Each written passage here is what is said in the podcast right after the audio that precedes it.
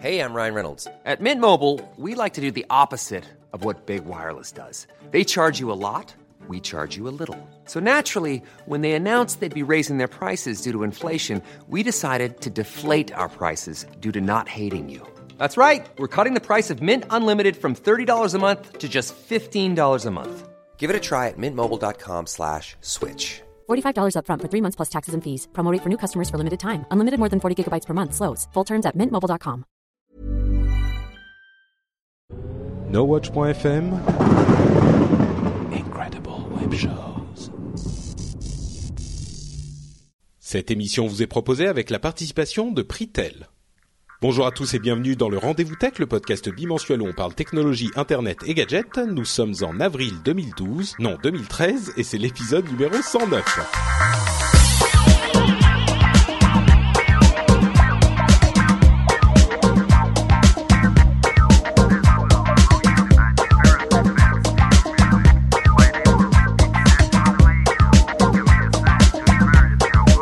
À tous et bienvenue sur le Rendez-vous Tech, le podcast bimensuel où on, vous parle technologie, internet et gadgets. J'en perds mon latin et mon français. Euh, c'est l'épisode numéro 109. Nous sommes en avril 2013 et je suis Patrick Béja comme toujours, accompagné de formidables chroniqueurs invités qui vont pouvoir vous dire des choses bien plus intelligentes que moi puisqu'ils sont eux de vrais journalistes, dont Florence qu'on entend taper à son clavier. Comment vas-tu, Florence? Mais très bien, bonsoir. Euh, Florence qui officie sur Gizmodo France en, en- dans- pendant la journée et pendant la nuit quand on enregistre, euh, elle vient sur le rendez-vous tech. Tu vas bien? Très bien, c'est toujours un plaisir d'être avec vous. Deuxième euh, deuxième présence pour toi. Merci beaucoup d'avoir été là, malgré d'avoir combattu les les caprices de Windows et de ses paramètres son pour être avec Je confirme. Euh, l'autre euh, l'autre caution journalistique euh, de cette émission qui va me permettre de, de dire des bêtises et d'être rattrapé, euh, c'est Cédric Ingrand qui lui n'en est plus à son euh, à sa deuxième apparition, mais on les compte même plus. Comment vas-tu, Cédric? Ça va très bien, Patrick. Je sais, c'est rare que je fasse office de, de caution journalistique, mais, mais si ça t'arrange, moi, tu sais, je, je fais ce qu'on me demande. hein. Non, mais en fait, c'est c'est surtout par rapport à moi, tu vois. Oui, non, non, je quand, comprends. quand on compare, euh, forcément. Non, c'est pas pour dire que. Enfin bref. Euh, J'espère que vous allez bien. Euh, Cédric, euh, le, le, le bébé va bien, tout se passe bien? Le bébé va, va remarquablement bien. C'est un bébé de 5 mois qui va bien comme s'il avait un an. Euh, D'accord. donc Donc, voilà. il est en avance sur tout, c'est ce qu'on disait avant de commencer l'enregistrement. Exactement. Je comptais attendre un ou deux ans avant de lui acheter un iPad et je pense que non, pour son anniversaire en novembre prochain, il va falloir que je que je fasse des choses parce que c'est terrifiant. euh, Enfin, toutes choses égales par ailleurs. hein, et en, en arrêtant de plaisanter deux minutes, c'est terrifiant de voir à quel point un bé- les bébés sont attirés par les écrans. Je parle même pas de la télé parce que là forcément c'est Disneyland, mais mais euh, mais l'écran d'un smartphone, etc. C'est terrifiant parce que quand j'essaie de prendre des photos et c'est le premier, donc si tu veux, il y a déjà forcément 12 000 photos de ce, de garçon. Normal. Euh, je, je pense que le deuxième, il y aura 200 photos et le troisième, il y aura 20 photos. Mais euh, mais euh, c'est impossible de faire en sorte qu'il me regarde moi. Il regarde le smartphone que j'ai dans la main. Il y a une espèce de fascination pour les objets et quand on, quand je quand on se Skype, hein, parce que je Skype mon bébé, quand je suis loin ou quand sa maman euh, l'emmène en, en vacances, tout ça, euh, il y a une attirance immédiate pour les écrans. Alors il n'y a pas encore, si tu Alors veux, toi, c'est tu le- te dis que c'est toi qui le veux voir dans Skype. En fait, non, c'est l'écran qui veut toucher, quoi. Je, je ne sais pas. Je, je me dis que c'est, il reconnaît son papa et que donc voilà et son, et son visage c'est clair. Mais mais euh, après, euh, on- je, je peux pas, euh, je mettrai pas ma main à couper qu'il y a des, chez un bébé le, le degré d'abstraction euh, suffisant pour arriver à dire c'est mon père, il est dans un écran. Tu sais comme les bébés à qui on mettait le téléphone à l'oreille avant. Alors on avait tendance à essayer de lire des réactions, mais bon, je vais arrêter de parler de pédiatrie euh, car ce n'est pas pour ça que nous sommes là ce soir. D'accord. Euh, mais moi, j'allais parler de ma petite nièce qui est également euh, tout à fait fascinée par mon iPad. Euh, Hein ce qui, ce qui m'embarrasse un petit peu parce que moi, je veux bien l'utiliser mon iPad, mais non, il le lui faut. Mais bon, bref. Euh, effectivement, Non, on n'est pas sur le rendez-vous pédiatrie. C'est intéressant parce que ça, ça, ça pose plein de questions. Je regarde, tu vois, euh, dans les rayonnages de la bibliothèque avec ma collection de DVD, je me dis, lui déjà un DVD, je pense qu'il saura ce que c'est, mais de manière extrêmement lointaine. Ça, on, on sera forcé de lui raconter. Tu sais, il y avait des, ou alors il dira, c'est quoi le truc dans la pochette bleue? Ah ça, c'est un Blu-ray, c'est très récent. Mais il y Euh, avait, euh, il y avait effectivement un, un témoignage de dans une émission anglophone que j'écoute, ça devait être This Week in Tech ou Tech News Today. de d'un jeune papa qui disait en parlant à sa fille qui était qui avait peut-être 4 5 ans qu'il voulait, il voulait regarder un programme à la télé. Enfin, ils étaient en train de regarder un programme et sa fille lui disait "Ah non, maintenant je veux regarder l'autre truc." Et il lui disait non non non là c'est là c'est différent tu vois c'est pas Netflix c'est pas pour revenir un petit peu à la tech c'est pas Netflix c'est pas Hulu c'est pas ces trucs là là c'est juste la télé il y a ce qui passe et c'est tout et la fille le regarde d'un air euh, complètement médusé tu sais mais ça, espèce de, dinosaure quoi. Enfin, de, quoi parle Non, mais elle comprenait même pas. La petite ne comprenait même pas, c'est ça. Oui, ça me rappelle, c'est quand moi, quand au même âge, ma maman me disait, alors tu vois, quand ton papa était petit, et quand t'as 5, 4, 5 ans, ton papa, il a pas pu être petit, ça ne veut rien dire, tu vois. Et c'est pareil, c'est des générations qui connaîtront pas autre chose que les interfaces tactiles et les médias dématérialisés. C'est euh, bande de petits cons, va. Euh...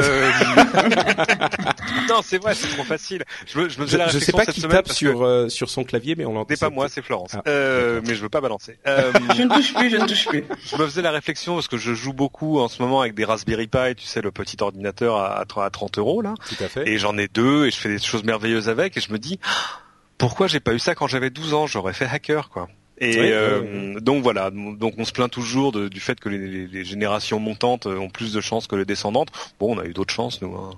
Oui, oui, non, mais moi je ne me plains. Oh, bah moi, tu vois, moi je me plains jamais. Je suis content de tout. Même les trucs horribles, je me dis oh, mais ça va, genre six pas, tout ça, c'est bon, pas grave. Euh, ça va, Florence. Euh, on, on, clôt la page pédiatrie qui ne qui ne t'intéresse peut-être pas forcément autant. Mais c'est passionnant, au contraire, continuez, continuez, je vous en prie.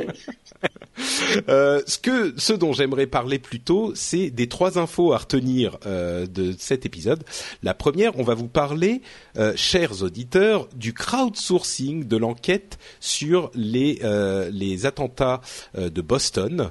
vous n'êtes pas sans savoir qu'il y a eu des attentats meurtriers à Boston il y a une semaine environ de ça, et qu'il y a un angle tout à fait tech à propos de ces de cet incident malheureux, euh, qui est même pas un incident d'ailleurs. Euh, en ce sens que c'est la première fois où on a eu une vraie euh, mise en commun des, connaissances et des efforts du net, pas entier, mais enfin de certaines communautés sur Internet, pour essayer de trouver des indices et, si possible, les coupables de cet attentat il y a eu deux communautés en particulier, euh, l'une sur Reddit et l'autre sur 4chan. Disons que Reddit a vraiment été au centre de la de l'enquête entre guillemets et, ce sont de grosses guillemets.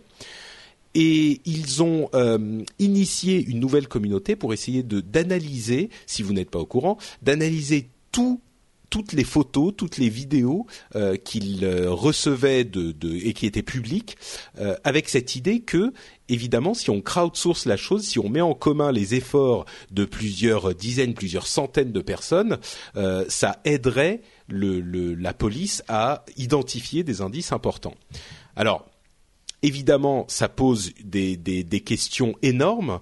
et bon, avant de, de passer à la question presque philosophique. Euh, est-ce que vous, ça vous paraît comme ça de but en blanc euh, être une bonne idée euh, Peut-être poser la question à Florence. Crowdsourcer une enquête policière. Bah, sur le principe, en l'occurrence, enfin, c'était pas, c'était pas idiot dans le sens où il y avait énormément de personnes sur cette manifestation avec des téléphones qui étaient connectés, donc il y avait effectivement des possibilités de, de, trouver des indices, quoi. Surtout en croisant justement les sources de différentes personnes. Après, au final, ça a été plus problématique qu'autre chose, donc la bah, question reste entière. Ouais, c'est-à-dire que euh, on a effectivement eu des. Euh, il y a eu une réponse d'ailleurs de Reddit intéressante à ce à ce sujet qui a été faite euh, il y a il y a quelques heures parce que ce qu'il voulait absolument éviter, c'est-à-dire la chasse aux sorcières, malheureusement. Ouais, vas-y Florence, tu veux? Non, non, mais c'est tout à fait ça. Il y a eu déjà des cas où effectivement des personnes étaient complètement stigmatisées alors qu'elles n'avaient rien à voir dans l'histoire simplement parce que dans l'inconscient collectif, les gens se sont mis à se monter la tête et à se dire que c'était telle ou telle personne qui n'avait absolument rien à voir dans cette histoire. Donc c'est vrai que ça peut être même dangereux.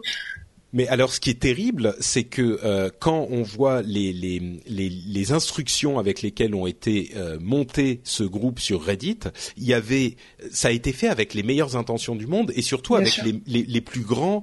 Euh, les plus grandes précautions, tant, si tant est qu'on puisse prendre des précautions dans ce genre d'environnement, les plus grandes précautions, c'est-à-dire que les, les, initiateurs de ce groupe disaient attention, nous ne sommes pas là pour donner des informations de, de, de, des informations privées des gens. Nous ne sommes pas là pour mener l'enquête euh, nous-mêmes. Si on, on, trouve des choses, on ne les interprète pas, on les transmet uniquement aux services de police et au FBI. Euh, donc ça veut dire qu'il y avait vraiment, c'était pas quelque chose qui était fait. Euh, je parlais de 4chan par exemple, que ce soit 4chan ou Anonymous ou ce genre d'organisations sont parfois peut-être un petit peu plus en marge des, des, des, autorités et ont tendance à prendre la justice dans leurs mains. Là, en tout cas sur Reddit, c'était quelque chose qui était vraiment fait pour euh, suppléer la police et surtout euh, remettre les, indices potentiels qu'ils trouvaient euh, à la police pour que la police fasse le travail de police. Euh, Est-ce que ça veut dire que c'est pas possible, Cédric, d'avoir quelque chose qui ne dérive pas? Parce qu'au final, il y a eu euh, cet, cet, aspect chasse aux sorcières. Ils n'ont pas vraiment trouvé les personnes qui se sont avérées être responsables. Ils ont été mentionnés, mais enfin, ils ont mentionné tellement de gens. Ils, en ont, ils en ont trouvé d'autres. oui, c'est ça le pire. Ouais. C'est pour ça que c'est drôle. Euh, bon, on a tous vu la semaine dernière les images qui tombaient partout en disant regardez, ça y est, on les a trouvés, et où on voyait de fait euh, deux types dans différentes photos à différentes positions. Et le, le problème évidemment, c'est que tu regardes une foule de centaines voire de milliers de personnes, qu'est-ce qui peut te faire dire c'est lui ou c'est pas lui? Alors au début c'était des trucs du genre bah là il a un sac, il a un gros sac et après on voit son sac. Les cas alors il a une casquette. Deux casquettes Regardez, tout le monde regarde la course, lui regarde ailleurs. C'est c'est c'est c'est un peu léger hein, comme comme présomption de, de culpabilité. Mais euh, et, et, en fait, je pense que à un moment, il y a, y a, une espèce de chose qui se qui s'auto-alimente. C'est-à-dire que tu vois des gens dans une photo, tu les retrouves dans une autre. Tu vois ce que je veux dire? C'est mm. c'est un peu euh, c'est un peu le l'inverse de l'avion sur le Pentagone où on dit euh, je vois pas d'avion donc il y en avait pas. Euh, là, c'est je vois ces gens donc ils sont forcément coupables. Je pense qu'il y a mm. il y a un moment un truc qui qui s'auto-alimente intellectuellement et euh, bon, il faut dire quand même que le, le problème aussi, c'est que ça a été repris par euh, c'est qui? Par le New York Post qui a, qui a mis des photos en qui a mis la photo en une. Ouais. Le lendemain a mis la photo en une en disant voilà. Mais c'est vrai que les policiers disaient, étaient intéressés, disaient euh, nous on aimerait bien parler à ces gens-là. Bon, on ne sait pas si c'est eux ou pas eux. Il a fallu que l'un d'entre eux se présente à la police en disant je, je, bonjour monsieur, je ne suis pas un terroriste. euh, je n'ai tué personne. Je, voilà et le sac je l'ai, il est là. Euh, donc euh, oui, mais je pense que c'est aussi, c'est aussi euh, une sorte d'ignorance. Comment dire? C'est-à-dire que tous les gens qui ont travaillé sur les photos, je pense même inconsciemment partaient du postulat de départ qu'ils allaient y trouver quelque chose. Hmm. Donc c'est en gros euh, voilà si t'étais pas dans la photo t'existais pas euh, mais mais euh, c'est pas. Mais alors est-ce que ça veut dire que ça ne peut pas marcher un truc comme ça? Ça peut marcher, ça aurait pu marcher. Hein. Euh, ça aurait pu parfaitement marcher. Mais le truc, le problème évidemment, c'est que ce crowdsourcing, euh, tu sais pas qui signe les informations et qui signe l'analyse. Quand tu mets 200 policiers sur la même chose, euh, eux ils connaissent les règles, ils savent ce qui marche et ce qui marche pas. En plus, ils se voient euh, physiquement. C'est plus facile de discuter de tiens le mec avec le survêt bleu là, tu penses que bah non, regarde, il est là-bas, il a son sac. Ah ok super. Euh, bref, c'est plus facile d'éviter les erreurs que de faire vraiment du crowdsourcing entièrement dématérialisé quoi. Mais euh, non, non, de fait, moi je suis d'accord sur le fait que ça partait avec les meilleures intentions. Bon après, ça a complètement dérapé sur 4chan, les mecs qui mettaient les photos en disant si vous voulez trouver, tuez-les. Enfin, bon, euh, donc euh, donc évidemment, il y a, y a, des dangers. Enfin, tu vois, ça finit toujours un peu en burn the witch comme dans les comme dans les Monty Python, quoi. Ceci dit, la police était quand même catégorique aujourd'hui. Euh, le commissaire de Boston s'est exprimé, il me semble, là-dessus, en disant qu'en gros, euh, les, informations étaient globalement erronées et que ça a fait que compliquer l'enquête au final. Il fallait gérer la situation avec les gens. Enfin, c'était compliqué. Ils ont même diffusé les, photos des deux, des deux suspects pour arrêter justement cette chasse aux sorcières euh, qui était sur les deux réseaux. Quoi. Oui, c'est ce qu'il disait en partie. en partie, la, publication des photos des deux dont ils étaient à peu près certains que c'était les, les, coupables a été effectuée pour euh, calmer un petit peu le jeu euh, ailleurs. Donc euh, c'est disons que si on s'écarte un petit peu de cette de cette affaire spécifiquement où visiblement ça n'a pas marché comme tu le disais Cédric ça aurait pu imaginons qu'il y ait un autre cas similaire et à vrai dire la, prochaine fois qu'il y aura un, incident de ce type il y a fort à parier qu'on aura le, le, même problème est-ce qu'on se dit ça serait bien que euh, le, le, crowdsourcing se répète ou est-ce que il vaut mieux éviter la chose et laisser la police faire son travail toute seule? C'est les shadocs. Plus plus on échoue et plus on a de chance de réussir. Euh, il y a un moment où ça va tomber juste. Tu vois ce que je veux dire comme comme les mille chimpanzés qui en tapant pendant mille ans euh, vont finir par taper, Shakespeare. Voilà. Euh, mais mais c'est pas c'est évidemment pas une garantie de succès. Ou alors il faudrait. Moi tu vois. Mais au-delà au-delà de la garantie de succès, ça je crois qu'on a compris. Et d'ailleurs heureusement qu'on n'a pas retrouvé les. Enfin je sais pas, mais oh heureusement qu'on les a pas retrouvés parce que du coup ça aurait été la prochaine fois la, la, la la sorte de boîte magique d'où on sort un nom et on est certain que c'est lui. Mais oui, ça aurait pu marcher, ça aurait pu ne pas marcher. La question, c'est est-ce que moralement, est-ce que au niveau sociétal et est-ce que au niveau euh, euh, comment dire euh, policier même, est-ce que il faudrait souhaiter que à la, à la prochaine, au prochain incident, on ait également un crowdsourcing de l'enquête? Le truc, ça marche, ça pourrait fonctionner si, par exemple, euh, des, des, enquêteurs euh, faisaient un appel au, tu vois. Hein. Alors ils peuvent faire un appel aux internautes en disant euh, si vous avez des photos prises le jour où machin, envoyez ça, c'est super. Mais on les voit mal se retourner vers vers le web en disant voilà la, masse documentaire qu'on a amassée. D'abord, vous pouvez rajouter des choses si vous en avez, et puis aidez-nous à trouver. Tu sais, c'est Where's Waldo quoi. et, et aidez-nous à trouver le mec avec le chapeau rouge quoi. c'est, je je vois pas comment ça pourrait se passer comme ça Parce qu'en mm. plus, évidemment, euh, les enquêteurs peuvent pas dire où ils en sont de l'enquête. Enfin, je pense que voilà, il y a mille raisons pour lesquelles euh, ils vont pas, euh, tu vois, c'est pas opération porte ouverte, quoi. Donc, non, tu vois, c'est vrai. c'est le nombre de données. Il y a un nombre de données absolument incalculable avec les smartphones et autres. Euh, à y trier, ça prend un temps fou. C'est aussi. Euh, mais oui, mais c'est justement pour ça que le, crowdsourcing pourrait avoir un intérêt, parce que même une équipe de 50 flics euh, entraînés ne peut pas avoir, enfin, n'a pas autant d'yeux que l'internet. Une communauté, quoi, bien sûr. Bah, mais avec les risques que ça comporte. Vous allez sur Amazon, hein, sur Mechanical Turk, hein, tu sais, ce truc qui te permet de faire traiter des choses par des personnes humaines, où là tu peux de fait dumper 20 000 photos euh, qui seront distribuées entre 3000 personnes et dire euh, trouvez-moi le mec qui a un chapeau rouge dans cette photo. Mm. Voilà. Mais, peut-être euh, que faire un appel public au peuple, non, ça ça marche pas comme ça, ça peut pas marcher comme ça. Peut-être qu'effectivement une, une une avec une enquête qui soit vraiment euh, dirigée et guidée par euh, des services de police compétents, ça pourrait fonctionner, mais mais c'est très compliqué parce que euh, tu, tu, fais un appel au peuple, tu fais pas un appel à des gens définis. Donc, euh, mm. donc si tu veux, moi, si je suis criminel, je vais, je vais prendre part à la recherche et je vais dire c'est lui, c'est lui, j'en suis.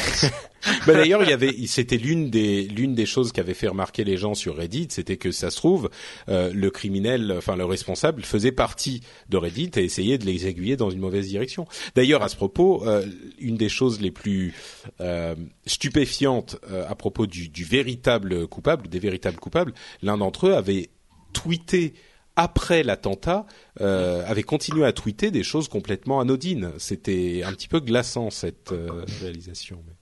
Euh, dernière dernière remarque tech sur le sujet.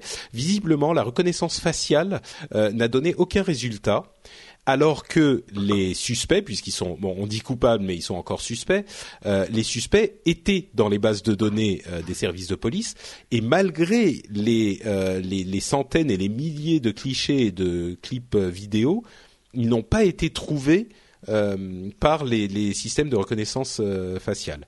C'est un petit peu... Quand tu as des lunettes noires et une casquette, ça, ça aide pas beaucoup. Hein. Oui, peut-être. Mais du coup, est-ce que ça veut dire que la reconnaissance faciale ne sert à rien? Non, mais la reconnaissance faciale sur des immenses clichés ou sur des larges plans de caméra, faut d'abord qu'on passe tout euh, en caméra 4K, euh, faut que nos smartphones euh, fassent du 32 millions de pixels, faut, enfin, tu vois ce que je veux dire. Donc il faut, en fait, il faut améliorer nos systèmes de surveillance plutôt. C'est ça que ça veut dire. Je, pense que. Ah, Cédric, Cédric Ingrand l'a dit. Mais non, mais je pense que de toute façon, c'est le, le sens de l'histoire. Ouais. C'est-à-dire que voilà, sans, sans, sans, sans en faire plus, faut, faut euh, dans ces conditions-là juste en faire mieux, parce qu'évidemment, tout à coup, si la, caméra du coin de la rue, elle, elle sort des, des, clichés de 32 millions de pixels, euh, en live, ça a pas énormément d'intérêt. Euh, après, pour arriver à, retrouver des gens, etc. Mais la reconnaissance faciale, la reconnaissance faciale, attention, il y a, y a deux reconnaissances faciales. Il y a, euh, tu te présentes face à une caméra qui te cherche parmi, je dis une bêtise, les 60 personnes qui ont le droit de passer la porte de ton bureau. Ça, c'est facile. La reconnaissance faciale qui part d'une base de données de millions de personnes pour chercher au hasard euh, dans, des, dans, des, dans des millions de clichés, euh, c'est totalement autre chose. On n'a pas mais, mais je comprends pas. Moi, je, je vois dans toutes les séries, dans tous les films, ça fait tout et puis ça trouve en allez euh, trois 4 minutes. On, nous mentirait. Je suis outré. Euh, autre sujet sur lequel, bon, c'est pas qu'on nous ment, mais il y a un changement qui risque d'être opéré, euh, on va dire intéressant. Euh, je ne sais pas si c'est encore des rumeurs à ce niveau, mais on entend de plus en plus parler de, du, du fameux rapport Lescure euh, sur euh, la. Alors, c'est le rapport sur quoi? Sur l'exception culturelle? Sur euh, je sais même plus sur comment euh, aider les gens qui font de la de la production culturelle alors que l'internet euh, complique les choses. Euh. C'est le c'est un nouveau rapport sur le sur la numérisation des produits culturels. On voilà. va dire ça. On va dire Voilà. ça comme ça. Alors il semblerait que euh, l'une des mesures préconisées par ce rapport soit la suppression de la, rumé- de la rémunération pour copie privée. Euh, alors ne sautez pas de joie, hein, c'est pas terminé. Pour ceux qui euh, ne le savent Attendez, pas, attendez la attendez la fin de la phrase. c'est ça exactement. Euh, la, la rémunération pour copie, la rémunération pour copie privée, euh, c'est cette taxe supplémentaire qu'on impose à tous les euh, tous les appareils, j'allais dire les médias, mais tous les appareils de stockage, qu'ils soient effectivement des CD ou des clés USB ou des disques durs, ou même euh, d'autres types d'appareils comme euh, des iPads ou euh, des lecteurs euh, MP3 et ce genre de choses Tout ce qu'il y a de la mémoire. tout ce qui a de la mémoire en gros. Euh, donc la suppression de cette rémunération pour la remplacer par une taxe globale sur euh, l'industrie numérique en général. Et là, je suis un petit peu, enfin, moi, je suis, je suis prêt à écouter toutes les opinions, mais là, je, je suis pour le moins interloqué parce que, certes, le le- le- l'industrie euh, de l'informatique dans son ensemble euh, profi- enfin, on peut même pas dire vraiment profite mais euh, fait partie de l'écosystème qui permet la numérisation des données euh, culturelles enfin des, des, des productions culturelles. Euh, mais, mais aller jusqu'à taxer l'ensemble de la de la l'industrie euh, numérique, enfin de l'industrie de, de l'informatique, c'est-à-dire que euh, je ne sais pas exactement quelle forme ça prendrait, mais on peut imaginer qu'il y ait une taxe sur le chiffre d'affaires de euh, Apple, Samsung, euh, Dell, etc., qui soit utilisée pour faire, pour soutenir la création culturelle en France. Alors autant je suis pas contre sur le principe, pourquoi pas soutenir la création, les productions culturelles en France, sachant qu'il y a déjà des subventions et des, des, des, des aides qui sont très nombreuses pour ça, mais à ce moment que ça sorte du budget général de l'État, je comprends pas pourquoi il faut faire directement une taxe sur euh, ces- sur certaines un certain secteur d'activité. À ce moment, pourquoi pas l'électricité Pourquoi pas bon tous ces arguments qu'on entend régulièrement euh, Moi, moi, je comprends pas bien. Florence, est-ce que tu, tu comprends mieux cette euh, ce- ce- cette, intention ou cette rumeur C'est encore une rumeur, hein, faut être précis. Oui, non, c'est à l'état de rumeur. euh, bah, ce qui est plutôt étonnant, c'est qu'il y a énormément de personnes qui sont favorables. L'idée est pas... Pourquoi pas Enfin, c'est des gens qui ont déjà fonctionné. Après, à terme, c'est quand même une perte d'argent pour beaucoup de monde. euh, au niveau des... C'est une mesure qui est tellement complexe à mettre en place. C'est surtout ça, c'est des démarches administratives. Qui vont être... Est-ce que le consommateur sera gagnant ou perdant aussi? Il y a énormément de, de problématiques qui, qui, incombent à tout ça. Sachant que même Audrey Filippetti est, pour ce, ce genre de mesures, donc on peut se poser la question. Il me semble que c'est en Espagne qu'ils ont tenté quelque chose de similaire et qu'au final, ils ont perdu énormément d'argent. Donc c'est vraiment un risque. euh, c'est un risque. Euh, Ils ont perdu de l'argent comment Tu veux dire que les Euh, Vis-à-vis des, bah, des, des industries, euh, j'ai Oui. plus les chiffres en tête. Si c'est ça, c'est en. bah disons que ça fait monter les prix des des, des produits au final, donc les les consommateurs. euh, bah, du coup, moi, je me mets du point de vue du consommateur. C'est des produits qui sont déjà très chers, donc euh, c'est pas forcément une bonne chose non plus. Après, l'in- l'intention est louable en soi. euh, au prorata du chiffre d'affaires, pourquoi pas Bah, moi, ce qui me, ce qui me dérange dans la démarche, c'est, enfin, le, lien entre, autant on pouvait se dire, un CD, ça sert à graver, un CD vierge, ça sert à graver des, des morceaux de musique. À l'époque, c'était le cas euh, en partie. Euh, donc, peut-être euh, mettre un petit peu de quelques centimes en plus sur le CD. Ok, je pouvais voir le lien.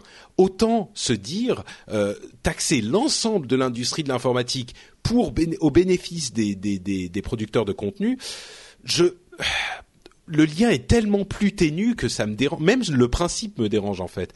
Euh, je suis je suis je suis seul, Cédric ou Non, toi, non, tu non, je t'écoute, je t'écoute, mais, mais, euh, enfin, c'est une, c'est une très Non, longue je veux dire, je suis seul à penser la- ça ou tu Non, non, non, tu- non, pas du tout. Ben, mais euh, on, on, on connaît pas d'abord les détails de ce que préconise le rapport. C'est et puis, sûr. Et puis d'ailleurs, ce n'est qu'un rapport. Faut Mm. encore que voilà. Euh, mais euh, la, la taxe sur la copie privée, c'est quelque chose qui date de 85. C'est pas nouveau. Au début, ça touchait que, souvenez-vous, les bandes magnétiques, qui de fait là, c'était des supports vierges qui étaient faits pour reproduire du contenu. Donc il n'y avait pas vraiment beaucoup C'est de discussions sur Moi, la. j'avais l'impression que ça avait été créé 85. avec les, avec la- les, La loi euh, non, non, non. les Les, La loi langue, les- ouais. Les cassettes et les VHS, etc. Euh, mais tu vois, quand t'achetais une cassette vierge ou un VHS, une VHS vierge, il n'y avait pas beaucoup de débat à savoir ce que tu allais stocker dessus. Une cassette allait Mm. mettre de la musique et une VHS. Alors tu pouvais aussi stocker tes propres œuvres, mais ça devait être un usage minoritaire. Euh, aujourd'hui, c'est vrai, enfin même pas aujourd'hui, ça fait dix ans qu'on a ces débats sur euh, oui, mais alors attendez, parce que par exemple, les ordinateurs de bureau des entreprises, eux, sont pas taxés parce qu'ils sont pas supposés être là pour euh, copier du, du contenu protégé par le droit d'auteur. Mais surtout, ce que préconiserait le rapport, c'est-à-dire d'oublier la taxe sur la copie privée, euh, ça veut dire aussi d'oublier le droit à la copie privée. Euh, Aujourd'hui, ça s'appelle ça s'appelle d'ailleurs pas une taxe sur la copie privée, ça s'appelle une redevance à l'exception de copie privée. Euh, l'exception de copie privée étant une exception au, code de la propriété intellectuelle qui dit que tu as le droit, euh, de fait, de recopier euh, des contenus euh, culturels numérisés euh, pour ton usage ou celui, euh, on dit quoi, le cercle de famille et tes amis, en gros. Ça veut dire qu'il y aurait plus de droit à la copie privée. En même temps, ça simplifierait les choses parce que d'un coup, il y aurait plus de débat. Mais non, mais c'est vrai. Vaut, mieux, vaut mieux une injustice qu'un petit désordre. hein.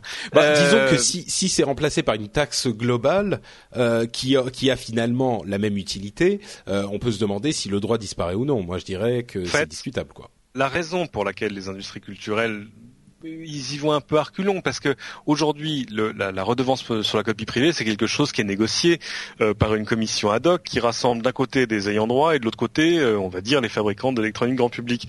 Enfin, ils Ils ont sont claqué mis- la porte il y a quelques mois, quand même. qui ont euh, de manière répétée avec les organisations de consommateurs claqué la porte en disant attendez on est minoritaire donc en gros euh, vous nous vous, vous, vous nous vous nous faites passer absolument tout ce que vous voulez en disant attendez euh, tout ça est adopté par une commission paritaire genre on est tous d'accord. Non on n'est pas tous d'accord. Euh, et euh, il y a eu des, recours devant je ne sais plus quelle juridiction. Bref il y a une il y a une sorte de danger juridique euh, face à cette commission euh, qui pourrait voir euh, toutes ces décisions réduites à néant. Et tout, à coup ce serait la fin de la redevance mais il y aura encore le droit à la copie privée. Ça serait ennuyeux.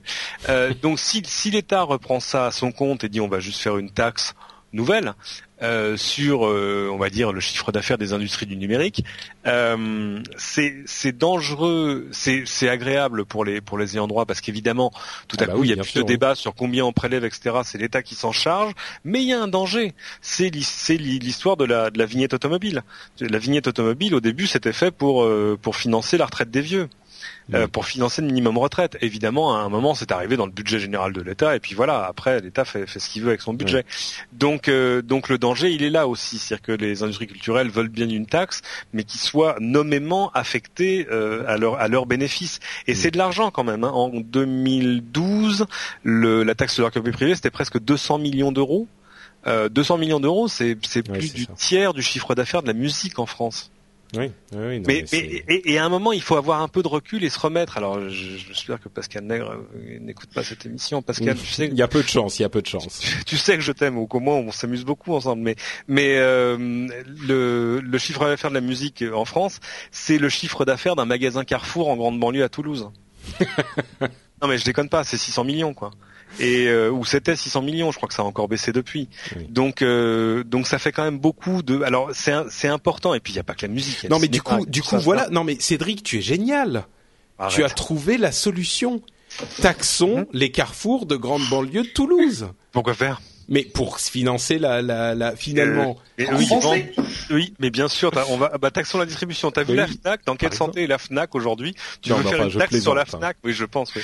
Euh, non. oui, la, mais, euh, la Fnac qui visiblement est en vente. euh, De, le groupe PPR essaye de la refourguer depuis des, et des ils ont- années ils ont et ils trouvent pas donc ils l'offrent à leurs ils l'offrent à leurs actionnaires. Là. euh, non, non, mais vraiment, c'est-à-dire que si t'as des actions euh, Kering, donc le nouveau nom de PPR, on va t'offrir des actions Fnac en plus. Et puis fait C'est tout. gentil. Mais non, il y y a un autre danger qui est technologique, celui-là. C'est que jusque-là, euh, la, la, taxe, elle était basée sur le, la capacité de stockage. Alors ça a évolué un peu parce qu'évidemment, tu penses bien que euh, à l'époque, euh, le premier iPod, il faisait 5 gigas. Euh, donc si on si on taxait aujourd'hui au prix du giga de l'iPod, ça ferait trois fois le prix de l'iPod. C'est un peu gênant. Bah, sur un iPad, on, on, est quand même à plusieurs dizaines d'euros, hein, quand même. Non, non absolument, c'est beaucoup. Mm. Et c'est pour ça les gens qui disent ah, c'est plus cher qu'aux États-Unis. Bah oui. Alors pendant longtemps, Apple a pas payé. Il paraît que là, Apple est en train de régler sa note. Euh, mais c'est quand même des dizaines de millions d'euros euh, pour la France. Mais euh, le problème, c'est qu'il y a un mouvement technologique qui fait qu'avec la généralisation des réseaux haut débit et très haut débit, le stockage local a de moins en moins d'intérêt. Ça veut dire que tu vas à terme acheter des machines dans lesquelles il y aura de moins en moins de stockage local parce que tu seras en 4G sur ton mobile et en fibre à la maison. Peu importe, tu auras un teraoctet chez Dropbox et puis fait tout. Et, et ça veut ce stockage, il sera aux États-Unis. Donc non soumis à la taxe. En, tout euh, cas, il sera peu importe où en fait.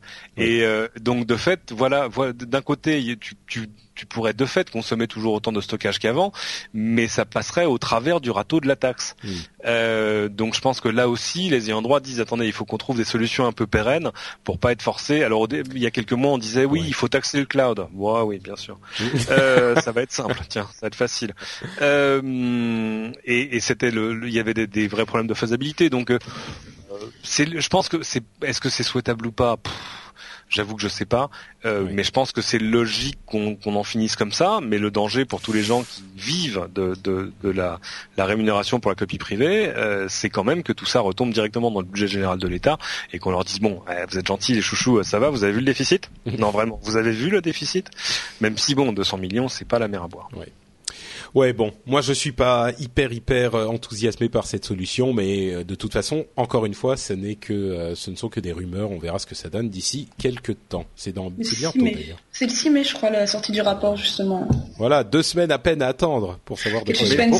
Vous remarquez que sur ces choses-là, d'ailleurs, c'est bête parce que la taxe sur la copie privée, c'est l'un des rares trucs qui qui fonctionnait au moins dans le dans le vraiment dans le fonctionnement au quotidien euh, à comparer à Adopi par exemple tu vois. Ah oui non euh, oui ça c'est sûr que ça rapporte des sous oui effectivement. deux ans et demi de débat où on serait cru dans, dans le débat sur le mariage pour tous pour accoucher d'un truc qui bon finalement euh, voilà dont plus personne ne veut la paternité d'ailleurs aujourd'hui tant qu'on parle de mariage.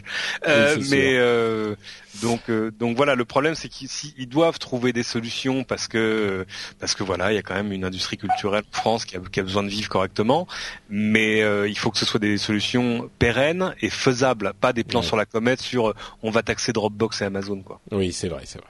J'ai vu aujourd'hui euh, un autre projet de taxe, on va comme ça on aura évacué ça. Ouais, vas-y. Euh, Fleur Pellerin aurait dit, hein, parce que je l'ai pas entendu, je l'ai, je l'ai pas entendu de sa bouche, que euh, alors tu sais il y avait il y avait eu le, le rapport sur euh, on pourrait taxer l'échange des données personnelles. Bon, c'est le rapport Colin et Colin, mais Colin et Colin sont des gens très intelligents qui avaient dit on est en train de voilà on échafaude des trucs, mais c'est plus une espèce de construction intellectuelle. On est bien conscient du fait que c'est à peu près infaisable. Et aujourd'hui Fleur Pellerin a dit non, mais on pourrait trouver trouver des moyens de, de taxer, euh, enfin en tout cas de trouver une assiette d'imposition pour les gens qui sont pas toujours euh, physiquement implantés ici, c'est-à-dire euh, pour les gens dont les transactions se passent hors de France, c'est-à-dire Google, Apple, Amazon et qui, qui les fameux dont on parle beaucoup. Là, Gafa, Facebook, on pourrait les, les, taxer sur la base du, du clic ou de la bande passante. et là, outre le, la quasi par la, la enfin, je peux pas dire l'infaisabilité mais ça veut dire quoi le clic enfin bon. Euh, et euh, et la bande passante moi j'ai c'est une blague ça. Ah, ça avait l'air sérieux j'attends de non enfin moi j'arrive pas vraiment à y croire mais non mais c'est et moi ça m'ennuie pas évidemment que Google paie des impôts euh, bon, je pense ah, que ça n'ennuiera personne, mais euh, bien sûr, mais je pense que l'outil le plus le plus normal et le plus intelligent, c'est l'harmonisation des politiques fiscales. Bah voilà, euh, là on parle de quelque chose de cohérent, oui, effectivement. Ah, parce que voilà, mais je, mais je suis conscient du fait que c'est difficile à faire dans son coin. Ça se fait à plusieurs l'harmonisation, euh, mais euh, dire on va taxer Google sur la bande passante, bon, d'abord il y a un côté opportuniste, c'est on va aller chercher l'argent là où il est, c'est-à-dire dans les poches de ceux qui en gagnent. Euh, mais je pense qu'il y a des il y a des services qui doivent consommer pas mal de bandes passantes, mais qui n'ont pas les moyens de Google. Et moi, ce qui la seule peur que j'ai quand j'entends parler de d'idées ou de projets de, de ce genre, c'est de créer des barrières à l'innovation. Faut jamais oublier que ah bah Google a été très très gros avant de trouver un modèle économique. Ah bah je, je, euh, je suis, je te remercie d'avoir euh, exactement le même raisonnement que celui qu'on a eu, c'est exactement ce qui nous dérange dans ce type de. Ah, YouTube a eu pendant des années de monstrueux frais de bande passante avant d'arriver à l'équilibre éventuel, parce que je connais pas les comptes de YouTube aujourd'hui. Donc voilà, moi ce qui. Pas certain qu'ils gagnent de l'argent encore ce qui me gêne, c'est pas la taxe. Ce qui me gêne, c'est euh, bon, il y a des aspects de neutralité du net, etc., etc. Mais ça, on peut revenir. Mais ce qui me gêne, ce serait le, c'est les, barrières éventuelles à l'innovation. C'est-à-dire que j'aimerais qu'on puisse encore, dans 5 ou 10 ans, en France et ailleurs, créer des services aussi innovants, sans avoir immédiatement à se poser la question de ah oui, mais je vais pas avoir les moyens de le faire parce que la taxe, il y a la taxe sur la bande passante. Enfin, ce serait bien, d'accord. Intel, c'était très bien, mais mais c'est dans le placard maintenant. C'est à sa place, je crois. Euh, parlons un petit peu de la fin du monde et de l'économie. À cause de qui? Là encore, à cause de Microsoft. Euh, vous avez sans doute entendu parler de cette histoire un petit peu loufoque selon laquelle euh, l'économie mondiale a été mise par terre par une feuille Excel. Oui, monsieur, exactement. C'est un. Alors, ce dont on a, ce qu'on a entendu, c'était qu'un bug dans une feuille de calcul Excel qui a servi de base à toutes les politiques économiques euh, du monde ces euh, trois ou quatre dernières années euh, aurait fait que les, les choses ne reviennent pas, ne remontent pas, et que toutes les décisions, compris tous les gouvernements qui s'y sont fiés, auraient été erronées à cause de ce bug. Alors. C'est génial.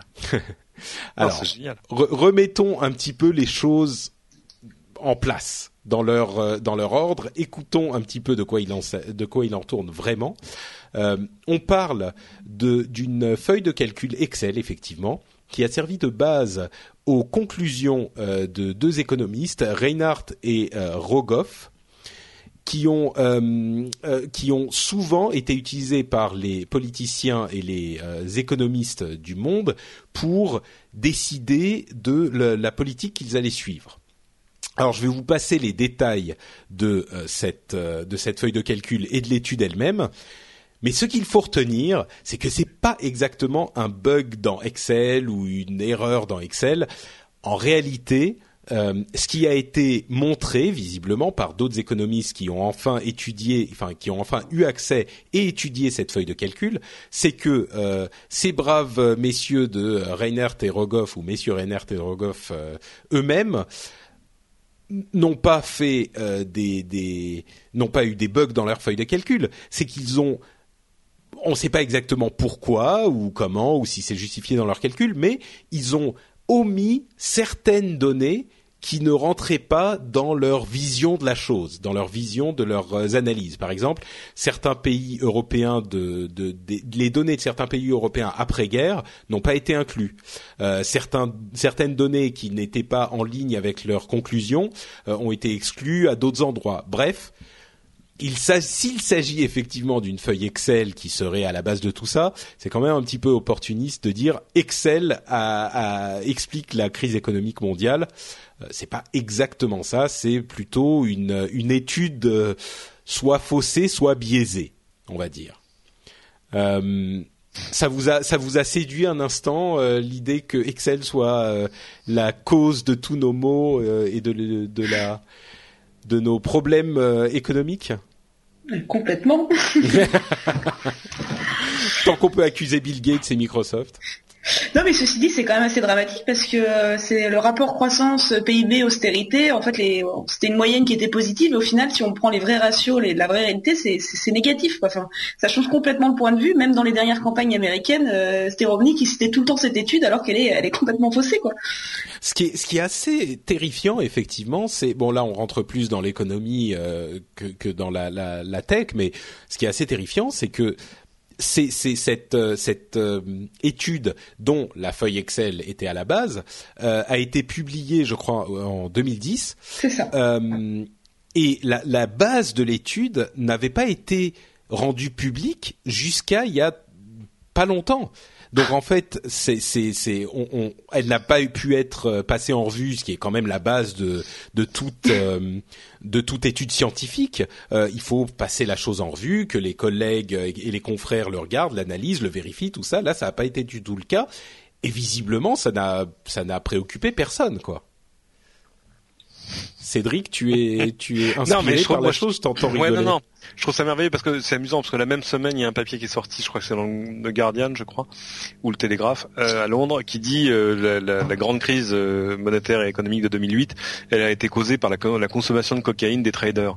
Et avec des témoignages et tout, hein, c'était un papier relativement sérieux. Hein, bon, donc de gens qui étaient un peu, qui ont eu un, de certains emballements intellectuels, mais moi, j'adore l'idée que voilà, tu peux créer une crise financière. Tu peux créer, créer une... Regarde par exemple tout le, tous les ce qui se passe autour de ce qu'ils appellent le, trading à haute fréquence, où en gros mm. c'est des ordinateurs qui font du trading entre eux et, euh, et où évidemment les fonctions les plus importantes c'est celles qui évitent l'emballement. Euh, mais ça marche pas toujours. Il y a des banques qui sont retrouvées vraiment, vraiment, vraiment dans la merde euh, parce qu'ils avaient des logiciels qui tout à coup s'étaient mis à faire des achats ou faire des paris ou faire des ventes à perte sans. Enfin bon, bref. Donc, euh, donc bien sûr euh, tout ce qui prend des décisions à ta place, euh, bah, voilà. Moi, ça, me rappelle un truc formidable. Il y a, des gens que je vénère euh, en France. Il y en a un, c'est Raphaël Adjian, patron de, le fondateur de Violette, l'inventeur du lapin Wi-Fi, de tout ça, et qui aujourd'hui est à la tête de Sense, une, une plateforme géniale pour les objets connectés. Allez voir ça. Mais qui surtout avait écrit un bouquin qui s'appelait il, est, il, existe sur son site, vous allez sur le, sur le site de Rafi Aladjian, R-A-F-I, euh, Aladjian avec un H, euh, et ça s'appelait, je crois, oui, comment euh, devenir riche, beau et intelligent grâce à Word, Excel et PowerPoint. Euh, et, et en fait, il expliquait, lui, il expliquait une autre une autre crise qui était la qui était la bulle Internet, et il expliquait très sérieusement que tout ça était bien évidemment dû à ces outils. Pourquoi? Parce que par exemple, dans Excel, tu as une fonction solver. Donc au moment de faire ton business plan que tu vas aller présenter à tes, à, tes financiers, bah, tu peux partir du résultat, tu peux dire nous allons gagner 200 millions cette année, et tu, tu cliques sur la touche solver et il te fait l'opération à l'envers, il te montre les données qu'il faut pour arriver à ça. Donc le voilà, il est fait ton, ton, ton, modèle économique. Et l'autre phrase que, que je garde en tête parce qu'elle est géniale, euh, lui il explique que la bulle Internet euh, était ce qu'elle était parce que PowerPoint n'est pas un outil fait pour exprimer le doute.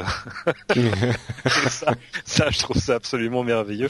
Donc allez sur le blog de Raphaël Adjant, télécharger le bouquin. Bon, c'est un peu daté parce que ça parle de ça à l'époque, mais mais c'est, je pense que c'est encore applicable aujourd'hui, tout simplement parce que quand tu fais une feuille Excel, sauf quand le résultat est totalement incohérent, tu remets pas en cause le résultat. Oui. Euh, tu dis bon, écoute, euh, Excel, c'est compté sur le papier. Ça va, ça va nous euh, servir de conclusion sur ce sujet. Je pense qu'elle est tout à fait apte. Donc merci Cédric. Euh, on va donc faire une petite pause rapide pour parler de notre sponsor. Notre sponsor. Pardon? C'est très important. Mais le sponsor, bien sûr. Bien sûr. Le sponsor est tout à fait capital euh, et capital euh, justement parce que non seulement le sponsor nous permet à nous de gagner un petit peu de sous, mais aussi quand tu dis, quand tu dis nous, c'est un nous royal. Hein, ça oui, oui, non, bien sûr. Je parle de moi. Hein. Euh, et, et, mais il va aussi vous permettre à vous d'économiser des sous puisque notre sponsor c'est Pritel et que Pritel, vous connaissez bien sûr le forfait modulo pour vos téléphones mobiles qui vous permet euh, d'avoir un forfait qui s'adapte à votre consommation chaque mois. Et eh bien là, ils viennent de, de créer le forfait modulo Tab qui est toujours sans engagement et qui s'adapte à la consommation en données euh, de votre tablette. C'est-à-dire que c'est un forfait spécialement conçu pour les tablettes avec quatre paliers différents. Si vous consommez moins de 100 mégas, vous allez être facturé 4,90 euros seulement. Si vous consommez, donc si vous avez euh, fait un petit peu plus que ça, euh, jusqu'à 500 mégas, ce qui commence à être euh, relativement costaud, vous êtes facturé 9,90 euros. Si vous consommez 1 giga, là, vous serez facturé 14,90 euros. Et si vous allez vraiment plus loin, vous êtes facturé 19,90 euros, c'est-à-dire jusqu'à 2 gigas de consommation. Donc l'avantage par rapport à d'autres forfaits de ce type plus ou moins ajustables, c'est que vous ne devez pas décider à l'avance, c'est en fonction de ce que vous avez consommé consommer que euh, la somme adaptée vous When you're ready to pop the question, the last thing you want to do is second guess the ring. At BlueNile.com, you can design a one-of-a-kind ring with the ease and convenience of shopping online. Choose your diamond and setting. When you find the one, you'll get it delivered right to your door. Go to Bluenile.com and use promo code LISTEN to get $50 off your purchase of $500 or more. That's code LISTEN at Bluenile.com for $50 off your purchase. Bluenile.com code LISTEN. Hiring for your small business? If you're not looking for professionals on LinkedIn, you're looking in the wrong place. That's like looking for your car keys in a fish tank. LinkedIn helps you hire professionals you can't find anywhere else, even those who aren't actively searching for a new job but might be open to the perfect role. In a given month, over 70% of LinkedIn users don't even visit other leading job sites. So start looking in the right place. With LinkedIn, you can hire professionals like a professional. Post your free job on linkedin.com/people slash people today. Euh, vous sera débité. Et il y a une autre une autre chose intéressante, c'est qu'il y a aussi un routeur Wi-Fi nomade euh, de Huawei, le E5331 pour les spécialistes parmi vous. En fait, c'est un routeur, euh, un- une toute petite euh, boîte, une toute petite machine dans laquelle vous mettez la carte SIM et ça vous crée un réseau Wi-Fi sur lequel vous pouvez connecter euh, tous vos appareils. Donc vous avez un seul appareil et vous allez y connecter votre téléphone, votre ordinateur, votre tablette, tout ça. Euh, et il permet d'en connecter jusqu'à 8. Il coûte euh, 79 centi- euh, euros et non pas centimes, 79 euros TTC. Euh, et toutes ces offres-là sont disponibles pour les nouveaux inscrits et pour les clients Pritel existants. Donc euh, je vous rappelle, ça s'appelle le Modulo Tab, c'est le nom de ce nouveau forfait, adapté aux tablettes. Et on vous encourage à aller jeter un coup d'œil chez Pritel parce qu'il y a une, euh, un sacré paquet d'offres intéressantes de ce type-là. On remercie donc Pritel et vous, chers auditeurs, d'aller euh, jeter un coup d'œil là-bas pour nous soutenir du même coup. On continue donc avec la suite et la suite c'est les news et rumeurs euh, les news et rumeurs sur lesquelles on passe peut-être un petit peu moins de temps que nos news principales. Euh, la première news dont je voulais parler euh, c'est un sujet qu'on a couvert en long en large et en travers dans le dernier upload. L'autre émission que j'anime avec mes camarades Corben Cédric Bonnet et Jérôme Kainborg on en a parlé pendant une bonne demi-heure. Donc, euh, vous savez que Abratis a été retiré de euh, l'App Store euh, d'Apple euh, et que Fleur Pellerin s'en est mêlé, qu'il y a eu toute une controverse, une polémique. Comme je le disais, on l'a couvert en long, en large, et en travers. Je le mettrai peut-être d'ailleurs cet extrait à la fin de l'émission, à la fin de l'émission aujourd'hui. On verra. Mais si je la mets, je l'ai pas mis. Je vous encourage à aller le voir, à aller écouter l'émission Upload dans son intégralité. Euh, mais donc, euh, je voulais quand même le mentionner pour avoir un petit peu vos avis sur la chose, euh, Florence donc et Cédric. Euh, en, en- en vraiment en une minute, euh, qu'est-ce que vous avez pensé de cette euh, controverse app gratis contre Apple et son App Store et ses règles draconiennes Euh, Peut-être Cédric?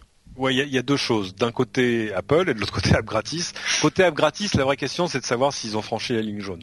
Euh, Mm. Moi, je suis pas utilisateur d'App Gratis, donc j'ai assez peu de- d'informations de, de première main sur la question. Il y a des gens qui m'ont juré les yeux dans les yeux que quand même App Gratis, ils abusaient un peu parce que par exemple, ils mélangeaient sans forcément les, les mettre euh, mettre en exergue, par exemple, la présence d'annonceurs dans les listes d'applications qui qui proposaient. Mais par contre, j'ai des gens qui, en tant qu'annonceurs, ont utilisé App Gratis et m'ont dit euh, waouh, j'ai- ça m'a coûté vraiment cher, mais par contre, ça cartonne. Pour Mm. lancer une application, ça cartonnait en tout cas. Ouais. Euh, C'est-à-dire que voilà, ça m'a coûté 10 000 euros, mais boum, j'étais dans le top 5. Bah, Et, C'était euh, un peu le, le, le cœur du problème, c'est que l'un des l'une des choses qu'on a dit, c'est que euh, ça servait, enfin App Gratis euh, servait de service pour euh, euh, payer pour être dans le top, quoi. Bah c'est pas ça, c'était payé pour générer du téléchargement euh, et de fait du coup organiquement se retrouver dans le top parce qu'il suffit, veux dire, t'as pas besoin de faire des millions de téléchargements pour être dans le top 5. Mm. Euh, mais euh, alors là ça c'est bon, il y a des choses qu'ils auraient apparemment pu faire un peu mieux. Il y a des papiers qui sont sortis mais qui se sont rétractés après disant qu'ils avaient vraiment dépassé la ligne jaune en faisant en plus des téléchargements fantômes, tu vois ce que je veux dire, en ayant des bots qui euh, allaient être Ah oui, téléchargés. non, ça j'ai pas entendu. Oui. Voilà, Non, moi ça, je l'ai entendu, je l'ai lu, et le lendemain, le type qui avait dit ça euh, s'est s'est rétracté euh, sous Mm. le sous la pression amicale des avocats d'App Gratis, euh, en disant non. Oui, non, non, ce mais que- parce ce que là, c'est grave, quoi. Là, oui, c'est- là, voilà, c'est ça, si c'était vrai, ce serait grave. Mais bon, euh, voilà, le, le problème en fait, c'est que euh, il se trouve face à un Apple dont la philosophie est de dire on aimerait que nos classements soient purs entre guillemets. Euh, voilà, que, que l'App Store et les classements de l'App Store soient une méritocratie. Euh, et c'est là que de toute façon, euh, quels que soient les, mérites ou les fautes vénielles euh, commises par par App Gratis, je- ça pouvait pas durer très très longtemps Hmm. euh, parce que parce que voilà c'est c'est compliqué pour Apple de Que ce dire soit Alors, volontaire ou pas, ça fausse un peu les classements, quoi. j'ai des amis qui, qui, qui eux, ils voient plus une, une histoire de concurrence parce que euh, dans le fond qui vient de mettre 10 millions dans la gratis, il y a Orange, bref. Moi, je je j'ai pas de théorie de la conspiration comme ça. Je pense pas que c'est Apple qui un jour s'est dit oulala, mais regardez, euh, euh, on a des opérateurs euh, partenaires qui à côté euh, financent leurs propres App Store, etc. Oui, non, là, je pense Bon, pas. Je j'en suis pas là. Pourquoi pas hein, ça, aurait pu devenir un problème. Mais euh, et l'autre problème en face, c'est Apple. Euh, C'est-à-dire que quand tu lis les règles que signent les développeurs d'applications pour publier des apps dans l'App Store, euh, il y a des règles qui sont tellement ouvertes à interprétation qu'Apple en gros se laisse les mains libres pour faire ce qu'il veut qu'ils derrière. oui. Quand, l'une des règles cruciales de l'App Store, c'est de dire que tu ne vas pas reproduire euh, les, les fonctionnalités que l'iPhone ou l'iPad a déjà par ailleurs, enfin déjà dans le système. Euh, dans ces conditions-là, euh, Apple pourrait parfaitement euh, retirer Chrome, par exemple, de l'App Bien Store. sûr. Imagine que ça, ça ferait ça ferait plus de bruit qu'app gratis.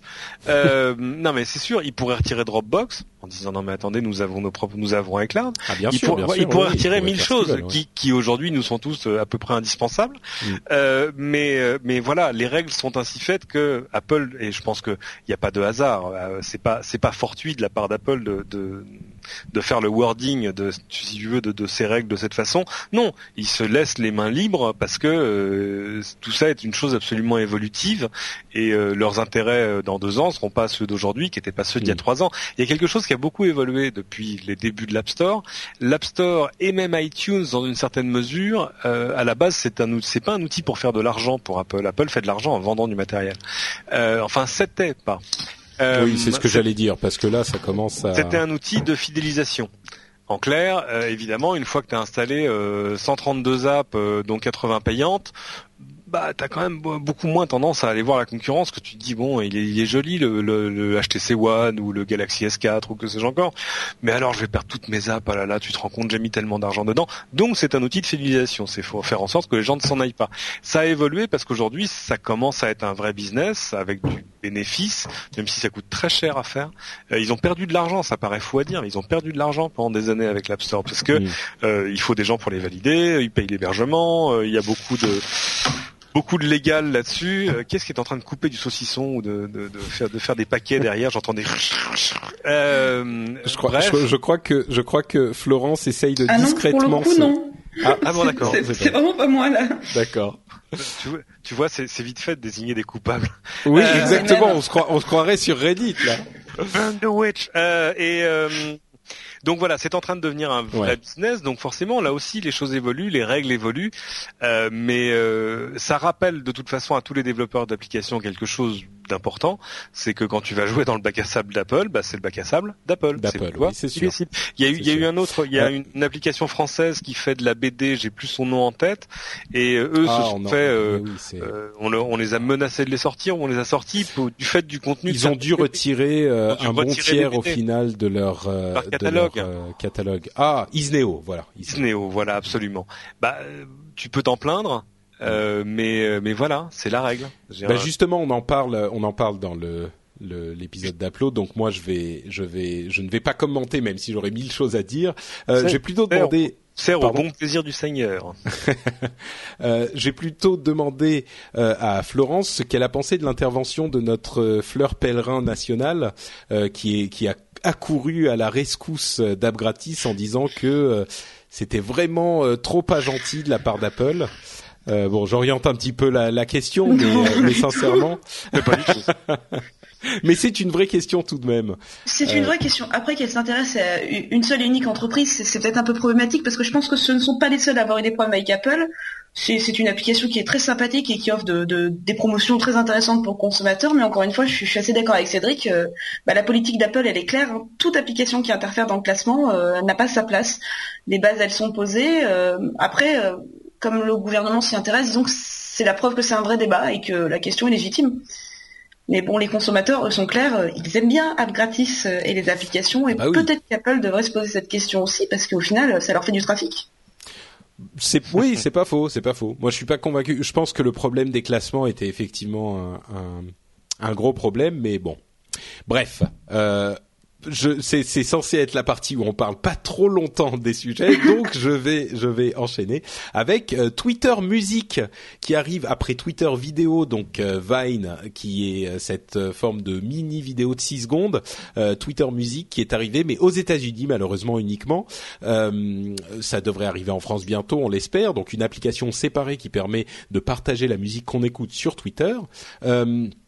Il y a aussi eu euh, des rumeurs selon lesquelles la pub vidéo arriverait sur Twitter cet été et euh, une sorte d'adwordification de Twitter euh, qui serait au programme en ce sens que les, les annonceurs pourraient choisir des termes sur lesquels ils veulent faire de la pub et quand on utilise ces termes-là, eh bien la pub de ces annonceurs apparaît dans notre flux. Alors la pub euh, en vidéo et en et en, et d'autres manières, c'est pas forcément une surprise. Ça devait finir par arriver. D'ailleurs, ça, ça a déjà commencé sur Twitter. Euh, Twitter Music qui arrive euh, aussi, qui est déjà arrivé aux États-Unis. C'est mais qu'est-ce qui se passe du côté de Twitter? C'est la, ça y est, ils sont réveillés après un an et demi de torpeur et puis ils se mettent à à, à bouger, à créer plein de trucs d'un coup. je comprends pas bien ce qui se passe chez eux. Ah, ça n'inspire personne. non, si, si, si, euh, si. Moi, tu sais, je, je, travaille à la télé, je peux parler de tout. Hein. euh, mais, mais, bah, non, mais ils tentent des choses. Ils ont raison de tenter des choses. Euh, mais ils sont pas seuls. Hein. Euh, moi, j'ai lu aujourd'hui dans la dans la remarquable newsletter Petit Web de Geneviève Petit euh, que Facebook s'apprêterait à mettre de la vidéo, des pubs vidéo dans ton flux. Et alors, c'est jusque là. attention, attention. Là, c'est le truc qui va vous faire hurler de, de, des Mais jusque là ça va et c'est la fin de la phrase qui tue. Encore une fois, il faut toujours apprendre la fin de la phrase avec des vidéos qui seraient en auto start. Oh, alors bon, il faut voir. Enfin, ce, n'est peut-être qu'un projet. Euh, ils ont et puis c'est peut-être sans son et puis c'est peut-être. Euh... Auto start sans le son. Bah... Alors, tu sais qu'il y, y, a eu des négociations entre les, les régies, euh, les agences, les annonceurs, etc., euh, qui disaient bon allez, en France, on va pas déconner parce que ça, ça pourrit la vie des gens. C'est vrai que c'est terrible quand t'as ton, je sais pas, Chrome ou Firefox ouvert avec 62 onglets et que tout à coup il y a un truc qui parle et que tu es incapable de savoir. De savoir lequel, oui. Mais oui, laisse, voilà, bref. Euh, donc si on peut éviter ça, ce sera bien. Mais là encore, euh, Facebook comme d'autres, comme Twitter d'ailleurs, ont tendance à, à faire le, à faire la, le rollout de ce genre de choses de manière progressive, à tester. Euh, souviens-toi des des hum, comment des statuts sponsorisés, des posts que tu peux dont tu peux faire la promotion, ce qui est détestable honnêtement. Mais bref, euh, mais s'ils font ça, moi je, le jour où Facebook fait ça, par exemple, idem pour Twitter, s'ils te mettent des pubs en auto-start dans ton flux, je te promets que euh, ce, ce jour-là, tu vas avoir des milliards de messages disant si c'est comme ça, je ferme mon compte. bah oui, mais bon, en même temps, euh, c'est des services ah bah, vachement bien, ils ont le droit de gagner leur vie. Oui, mais, s'il y a euh, des pubs en autostart, là pour le coup, je pense que ça leur ferait une, une image, ça ternirait tellement leur image, ça serait tellement négatif pour eux euh, que, que je n'arrive même pas à croire qu'ils le feraient. Franchement. C'est, attention, hein, c'est le même Facebook qui dit non, non, nous on met pas des gifs animés parce que ce serait vraiment intrusif. euh...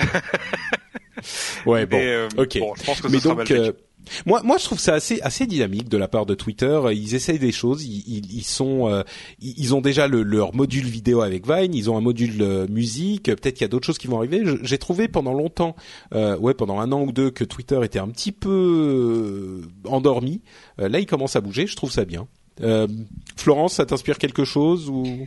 Bah, Moi, pour le coup, Twitter Music, je trouve ça assez légitime, même s'il y a d'autres services qui, qui proposent le, le, partage et autres, mais c'est toujours mhm. très sympa euh, dans le côté euh, communautaire de, de, découvrir des choses, et Twitter, pour ça, est, est, vraiment dans son rôle. Un petit tweet pour découvrir tel ou tel artiste, au contraire. Oui, moi je trouve ça très très bien. Effectivement, j'utilise Sound Tracking sur iPhone euh, depuis, je crois qu'il existe sur euh, sur Android aussi euh, depuis longtemps. Mais c'est vrai que je me sens un petit peu isolé. On est genre quatre sur Sound Tracking à partager les à partager nos morceaux. si j'ai Twitter, un, un compte chez Deezer, mais qui est un compte à peu près inactif parce que voilà, j'utilise bah, plutôt Spotify. Ouais. Et voilà, et on traitera pas de journaliste corrompu. Je paye mon compte Spotify alors que j'ai un compte gratuit chez Deezer, mais j'utilise celui que je paye.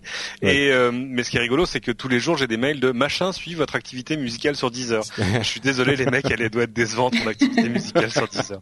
Mais je bah, dis écoute, pas que c'est mal. Hein, tu, tu, tu apprécieras sans doute euh, Twitter Music puisqu'il fonctionne avec Spotify, RDO, iTunes et peut-être même Deezer, je suis pas sûr. Et c'est vachement bien parce que c'est c'est quand même ça la vocation première de Twitter, c'est d'être un peu le le pouls de l'internet, le pouls Mm. P O U L S.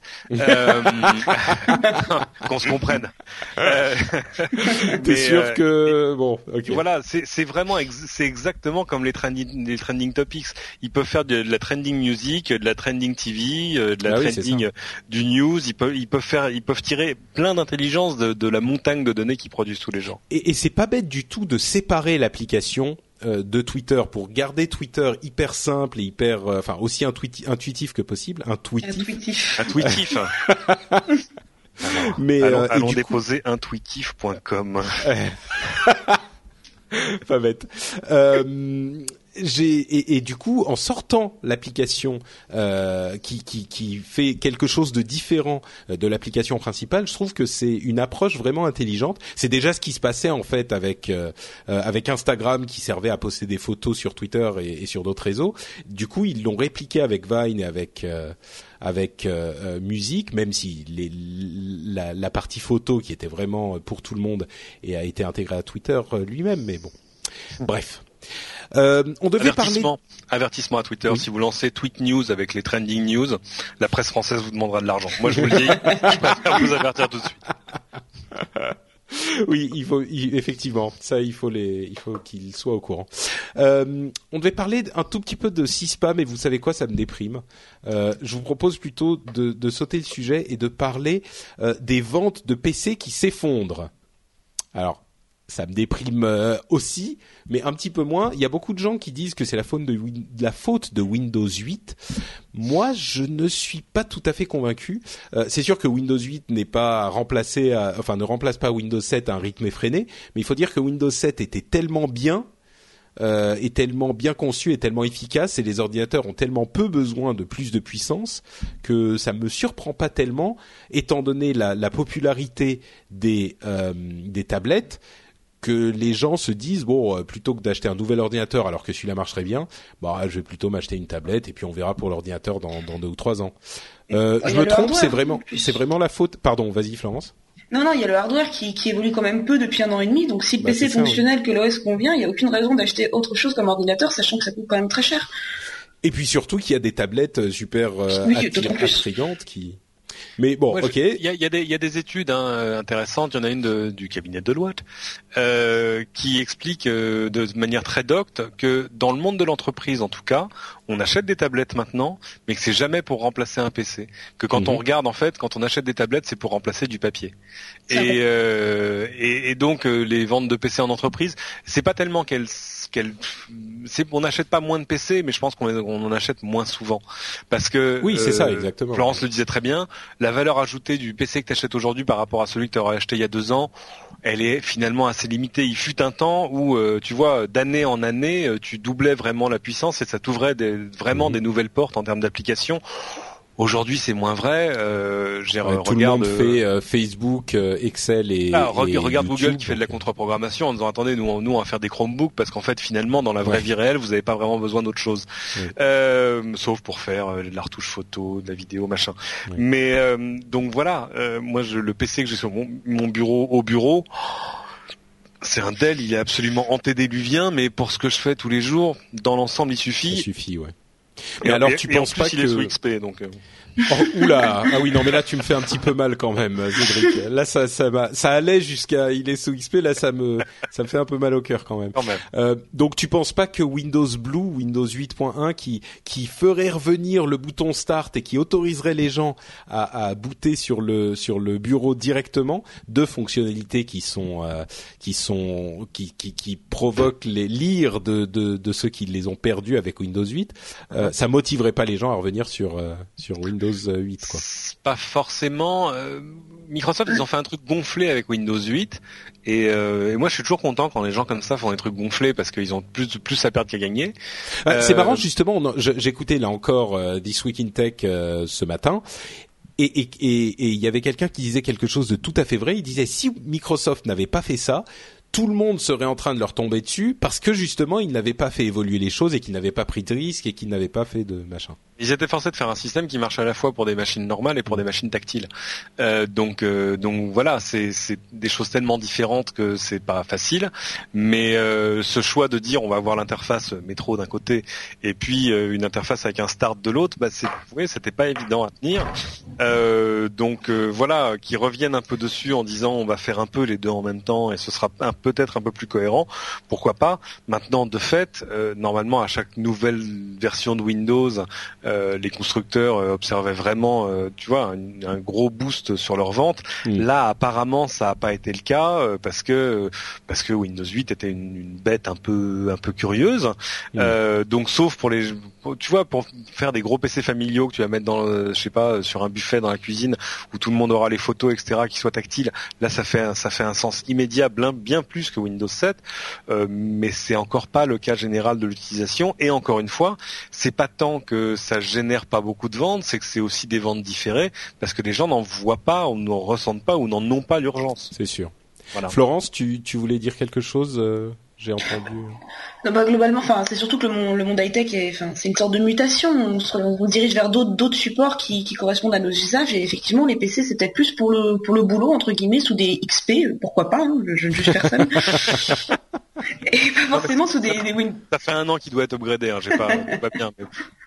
Mais c'est vrai qu'en plus Windows 8 était quand même très disruptif, donc c'est perturbant pour les consommateurs. Ils seront peut-être mm. plus à l'aise sur une tablette ou, d'autres supports, et il faut voir d'ici euh, peut-être un ou deux ans euh, quelle stabilité ça aura surtout. Effectivement, le PC. Pardon, euh, moi, moi, je pense effectivement, tu as raison, d'ici d'ici un ou deux ans, le, le, tableau sera bien différent. Et peut-être qu'effectivement, cette histoire de euh, démarrage direct sur le desktop et le bouton Start, qui entre parenthèses, il n'y a pas un menu Start, hein, ça vous, un, menu démarrer, ça, ça vous amène directement à l'écran démarrer comme euh, on est sous Windows 8 aujourd'hui. Mais peut-être que ça sera genre l'excuse pour que les gens qui n'aiment pas Windows 8 aujourd'hui se disent ah voilà, là, là, voilà, c'est mieux. Là, j'aime bien. Euh, là, ça me va. Et, et comme toujours, on a euh, la version genre euh, six mois après ou quelques temps après, la sorte de service pack 1 qui enfin rend Windows acceptable pour tout le monde, alors qu'en fait, c'est exactement la même chose que la version précédente, quoi. Mais bon. Surface 7 pouces, elle serait dans les dans les sacs de Microsoft pour la prochaine version de la Surface. Donc décidément, les tablettes 7 et 8 pouces sont le, le, le euh, format qui a le vent en poupe en ce moment. Moi, j'avoue que euh, ma, ma, fiancée a un iPad euh, mini. Le, le, format me plaît encore plus que l'iPad, que le grand format. Est-ce que vous aussi, vous êtes fan des, de, de, ces formats intermédiaires 7 pouces par rapport aux 10 pouces ou, ou ça vous parle pas? Ah non non non moi j'ai le, le j'ai j'ai quatre iPads hein, donc. Euh. Ah d'accord. mais euh... mais est-ce que tu as un iPad mini dans le lot Bien sûr, j'en ai même deux. Euh, d'accord. Mais, euh... mais, tu préfères lequel? C'est ça la question. C'est le mini. Ah. Mais dire les, les, deux mes deux iPads plein format ils sont rangés. D'accord, ok. Florence, euh, toi c'est. Parce que le mini, tu te poses pas la question de savoir si tu le mets dans ton sac le matin ou pas quoi. il, il, est déjà dans ton sac, il, il s'est glissé magiquement moi, pour la maison, c'est que j'apprécie beaucoup le 10 pouces parce que pour le coup, j'ai un iPad, euh, il reste vraiment à la maison, il voyage pas, donc c'est très appréciable d'avoir un grand écran. En revanche, comme téléphone, j'ai un Note 2, donc. Euh... Ouais, donc t'as déjà presque une tablette 7 pouces, quoi. On est, on en est pas loin, soyons honnêtes. Donc euh, pour la mobilité, c'est très pratique. Mais c'est vrai que pour la maison, en étant vraiment installé, j'aime profiter d'un écran qui soit un peu plus imposant. D'accord. Bon. Donc on a des, on a un petit peu des deux. Euh, fwd.us c'est quoi ça? Est-ce que vous connaissez? Euh, si tu me laisses 10 secondes, je connais. Euh, Forward Us, en fait, c'est euh, c'est assez intéressant. Je vais en parler très très rapidement, mais c'est pour montrer à quel point euh, on a un monde euh, industriel et politique en France qui est peut-être euh, loin de ce qu'on peut connaître aux États-Unis. Bon, parfois c'est pour le meilleur. Là, en l'occurrence, je pense qu'on pourrait s'inspirer de ce qu'ils font là-bas. Zuckerberg, donc Mark Zuckerberg, président de, de, de Facebook, j'allais dire de Twitter mon Dieu, de Facebook, ah, et, d'autres, et d'autres, euh, d'autres grands noms de l'industrie tech ont créé euh, Forward.us, donc euh, euh, .us, Amérique, et puis ensuite euh, avançons, avançons nous, avançons ensemble. Euh, et, et, et c'est un, une sorte de, de, groupe de lobbying, un groupe politique qui est prévu et dont le but sera euh, bon déjà il est bipartisan donc il est euh, apartite euh, et le but sera de, de, de continuer à, à, faire en sorte que la force de travail américaine soit compétitive avec l'une des l'un des objectifs principaux qui est de euh, refondre ou pas de refondre mais d'adapter les lois sur l'immigration euh, pour que les États-Unis puissent continuer à faire, euh, à recevoir, à inviter à recevoir euh, les travailleurs dont ils ont besoin. Alors attention, on parle pas là de d'immigration, de, de, de, légalisation d'immigration illégale, hein, comme il y a un autre débat sur ce sur ce sujet. Euh, là, on parle vraiment d'immigration euh, de travailleurs euh, qualifiés avec des quotas, etc. Mais ils voudraient avoir plus de travailleurs qualifiés qui qui puissent venir aux États-Unis avec des arguments intéressant, etc. Mais euh, il y a une chose que j'ai remarqué il y a déjà quelques semaines, c'est à quel point on a euh, aux États-Unis en particulier un nombre important de, de, de d'étrangers, de gens qui ne sont a priori euh, pas directement originaires des États-Unis, qui sont à la, à en, en, charge d'équipes vraiment importantes euh, dans ces, ces, ces, sociétés de l'industrie tech et notamment, euh, ça n'étonnera personne, on a énormément d'Indiens euh, qui sont, euh, d'ailleurs quand on les entend dans les vidéos, qui parlent avec l'accent indien vraiment. Hein, c'est des, des gens soit euh, qui sont arrivés quand ils étaient tout petits, soit qui sont venus après leur, leur éducation. Et ça m'a, enfin, c'est quelque chose qui est à la fois surprenant et enthousiasmant. Et je me dis que c'est peut-être quelque chose quand on voit Xavier Niel qui qui qui, qui crée une école parce qu'il a besoin de gens qualifiés. je me dis peut-être que la solution serait aussi là. Peut-être qu'il faudrait euh, également inviter des gens qui, qui, qui, savent faire ce dont on a besoin de cette manière. Euh, en tout cas, aux États-Unis, ça a l'air de leur de leur de, de fonctionner. Ils ont l'air d'être en demande. Écoute Patrick, j'ai une, une, bonne nouvelle, c'est un projet en cours en France. D'avoir une, d'avoir une sorte de, de start-up visa pour permettre à des gens de venir démarrer des sociétés en France. Mais euh, alors il faut pas s'en, faire une, une vue, euh, tu vois, c'est pas toujours un rêve. Hein. Euh, tous les gens qu'on connaît qui sont partis aux États-Unis, euh, ils ont quand même passé pas mal de temps chez leur avocat en immigration pour choisir le bon visa, le bon statut, etc., etc. mais mais oui, l'important c'est que ce soit possible et, et de fait, je veux dire, on n'est pas on n'est pas plus con que les autres, mais on n'est pas forcément plus intelligent non plus. Euh, donc euh, voilà, on va pas dire non non nous n'avons nous n'avons pas besoin d'entrepreneurs étrangers. Euh, voilà parce que parce qu'il y a bien des gens qui font qui font le calcul inverse en disant voilà mon produit est tellement génial que je vais aller le lancer dans la Silicon Valley directement. Donc donc voilà, mais c'est pas c'est pas une immigration qui pose problème en France parce que parce que c'est un truc qu'on a déjà amorti si tu veux avec dans l'Europe, où tout à coup, tu as des Européens de toutes nations euh, qui viennent en France pour démarrer des sociétés. Ça pose pas de problème. Il n'y a pas de raison que voilà. Mais euh, non, non, mais c'est sûr. Moi, ce qui me, ce qui me, ce qui me euh, m'enthousiasmait, c'était ce, cette, cette cette organisation créée par euh, les, enfin c'est, c'est du lobbying hein, finalement, mais ah, créée par, oui. euh, par Zuckerberg euh, et ses amis de la Silicon Valley, euh, une implication politique qui était que j'ai trouvé intéressante. Mais bon. Oui, enfin c'est, c'est de la politique euh, motivée par des intérêts, parce que ah, bien sûr, évidemment. Oui. ah, bah, enfin, la politique est toujours motivée par des intérêts, je pense. oui. On peut, on peut non, ça peut, non, Patrick, ça peut être un idéal. C'est vrai aussi. Et là, et là, c'est vrai. Aller, faut aller voir le, le, la page d'accueil de, de forward euh, fwd.us. C'est, euh, tu vois, on, c'est quand même des gens sur le bateau qui arrivent dans, euh, c'est la, c'est la rade de New York. Oui, c'est oui, oui absolument. Oui, oui. Euh, donc c'est un peu, euh, tu vois, c'est Ellis Island, Give me your tired, your poor, your huddled masses et tout ça. Hein. alors que fait. là, on a quand même un peu passé ce truc-là. C'est quand même des gens qui vont arriver en avion directement à San Francisco. Ils vont pas arriver en bateau. tu casses mes rêves, Cédric. Désolé. Euh, je suis briseur de rêves. Moi, je... Oui. Parlons. Revenons donc à la dure réalité de la vie et et de la mort, monsieur. Puisque ah, tu aimes, tu aimes casser l'ambiance. Ah, tu, euh, tu brises va, bien l'ambiance là. On va parler de Google Inactive Account Manager. Si vous ne le saviez pas, euh, si votre compte devient inactif chez Google, eh bien vous pouvez spécifier à l'avance ce qui va se passer et notamment euh, prévenir, enfin spécifier à Google que vous voulez que vos données, au bout d'un certain temps d'inactivité, trois mois, six mois, neuf mois, un an, euh, vos données soient envoyées à un proche. Vous pouvez spécifier de qui il s'agit. Euh, évidemment, l'une des utilisations de cette fonctionnalité nouvelle serait, euh, pour le cas où vous seriez malheureusement amené à disparaître, à mourir, hein, je dis les choses plus clairement, eh bien voilà, votre votre compte pourrait être remis entre les mains, enfin pas votre compte, mais les données pourraient être pourraient être mises entre les mains de quelqu'un euh, que vous souhaitez ou alors même euh, supprimer. Euh, Florence tu, tu, as, tu as mis en place ton inactive account manager? Bien sûr, j'ai prévu de mourir d'ici une trentaine d'années à peu près, donc. D'accord. Bon, il vaut mieux être prêt en même temps. Hein. Non, mais c'est vrai que c'est un vrai débat actuellement, les, données virtuelles avec le décès, est-ce qu'on peut les transmettre ou pas? Et si ça peut ouvrir à, des questions, je trouve ça très intéressant. Il reste à voir ce qui est vraiment légué, ce qui est donné, dans quelles circonstances, mais je trouve que l'initiative n'est pas mauvaise. C'est un peu un peu glauque peut-être, mais mais euh, c'est nécessaire. Oui. Bah, bah, des, des, services comme euh, Facebook, par exemple, enfin comme tous ces services, hein, mais Facebook, vous imaginez, avec un milliard de d'utilisateurs euh, mensuels, euh, ils doivent en avoir quelques millions qui meurent tous les jours.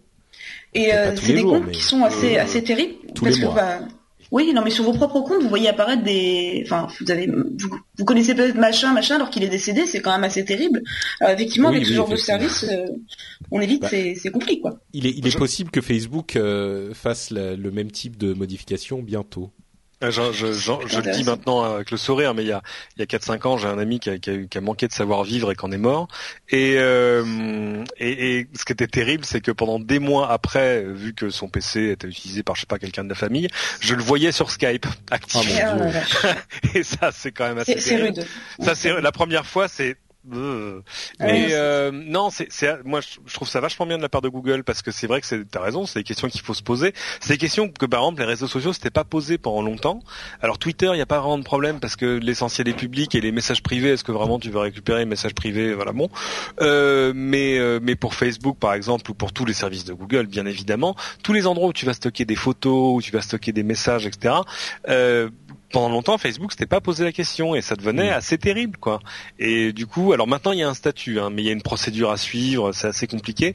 Oui, on peut pas le faire soi-même en prévision de. C'est si jamais c'est arrivé. Oui, voilà, parce que c'est le problème, c'est que tu ne seras pas là pour leur dire que tu es bah mort. Euh, et euh, c'est mal foutu. Moi, je dis, il y, a un problème de feature. Euh, et euh, alors que là, oui, ça paraît bien de dire trois mois, ça me paraît un peu court parce que euh, réfléchissons ah bah, si tu pars dans l'Amazonie. Euh, une année sabbatique simplement, une année sabbatique, on n'est pas connecté effectivement, mais maintenant dans ces cas-là, ça peut être un délai assez long. Non, mais enfin, qui ne se connecte pas pendant trois mois Pas une année pour sans se connecter à Google, si ça, ça arrive. Oui, bon, Google, soit. je suis, je, serais mort, ou alors juste au bord du suicide quand même dans l'ensemble. mais, euh, mais ça, mais ça pose plein de questions parce que euh, de fait, tu peux, c'est pas, ça suit pas le, le, le, circuit habituel de tes biens en cas de décès, c'est-à-dire que ça passe, ça passe pas directement à, à, ton conjoint ou ta conjointe par exemple. Euh, tu peux choisir, et je pense qu'il y a des stratégies à mettre en place. Ça, c'est un peu comme pour le, pour filtrer tes mails. Tu dis alors les mails qui vont là, je vais les mettre là, et ça, je vais classer ça, et ça, ça va faire un script qui. Bah là aussi, il faut avoir une procédure en place et je me posais la question moi de savoir bon qu'est-ce que je fais. Euh, bon, toutes les photos, euh, je les, elles seraient à mon avis forwardées euh, immédiatement à, à, la, à la, mère de mon enfant. Euh, mais mais les mails, par exemple, est-ce que j'ai envie que mon épouse lise tous mes mails, même les mails précédents? Tu vois, bon, euh, même si euh, voilà, tout va bien et vraiment et non, et je, je, je, ne dis pas de mal de mon épouse dans mes mails. À la euh, mais euh, Cédric, qu'est-ce que tu dis de ton non, épouse non, non, dans tes mais, mails? Je le dis avec d'autant plus de légèreté que j'ai absolument rien à me reprocher. Mais il y a des gens qui, à mon avis, ont des questions à se poser sur le contenu de leur mail. Donc je pense que la bonne procédure, c'est de trouver, d'avoir, tu vois, ton meilleur ami ou machin, etc., à qui lui tu vas faire, de faire faire passer, par exemple, tout le contenu de ta boîte mail pour qu'il y jette un œil prophylactique dirons-nous, euh, avant avant de laisser ça à ta, à ta veuve esselée.